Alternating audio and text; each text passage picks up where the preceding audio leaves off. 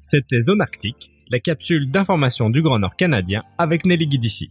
Pour retrouver tous les articles de Zone Arctique, lisez le journal L'Aquilon, disponible en kiosque tous les jeudis ou sur aquilon.nt.ca.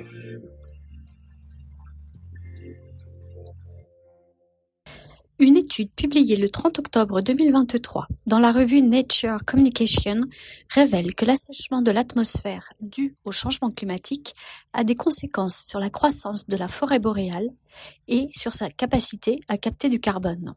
Martin Girardin est chercheur à Ressources naturelles Canada et il est l'un des co-auteurs de cette étude qui concerne 3559 sites forestiers à travers tout le Canada, dont une cinquantaine se trouvent dans les territoires du Nord-Ouest Avec le réchauffement climatique et l'assèchement de l'atmosphère, qui est appelé déficit de pression de vapeur atmosphérique, les différentes espèces de la forêt boréale canadienne réagissent différemment.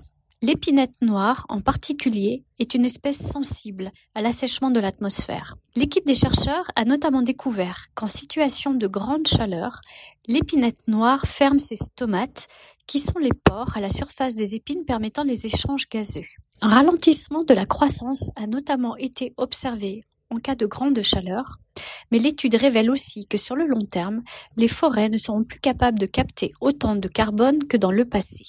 Les espèces boréales qu'on regarde, euh, notamment l'épinette euh, noire, euh, c'est une espèce qui est assez sensible dans le sens où elle ferme les stomates quand le déficit de pression vapeur est trop élevé. Donc, ça amène un peu à l'hypothèse avec le réchauffement climatique. On sait qu'il va y avoir une augmentation de la sécheresse atmosphérique le lien qu'on peut postuler, c'est que normalement, il devrait y avoir une diminution de la croissance parce que les arbres vont assimiler de moins en moins de carbone parce qu'ils vont fermer leurs stomates. Pour en arriver à ces conclusions, l'équipe de chercheurs a utilisé une méthodologie innovante en se basant sur les cernes des arbres pour évaluer l'impact de la sécheresse atmosphérique sur la croissance des arbres. Avec l'augmentation continue des températures, en particulier dans le nord, la capacité d'absorption du carbone par les forêts canadiennes sera nettement inférieure aux quantités de carbone assimilées au cours du XXe siècle.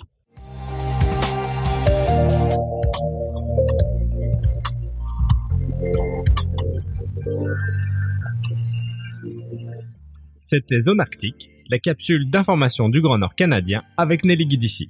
Pour retrouver tous les articles de Zone Arctique, lisez le journal L'Aquilon, disponible en kiosque tous les jeudis ou sur aquilon.nt.ca.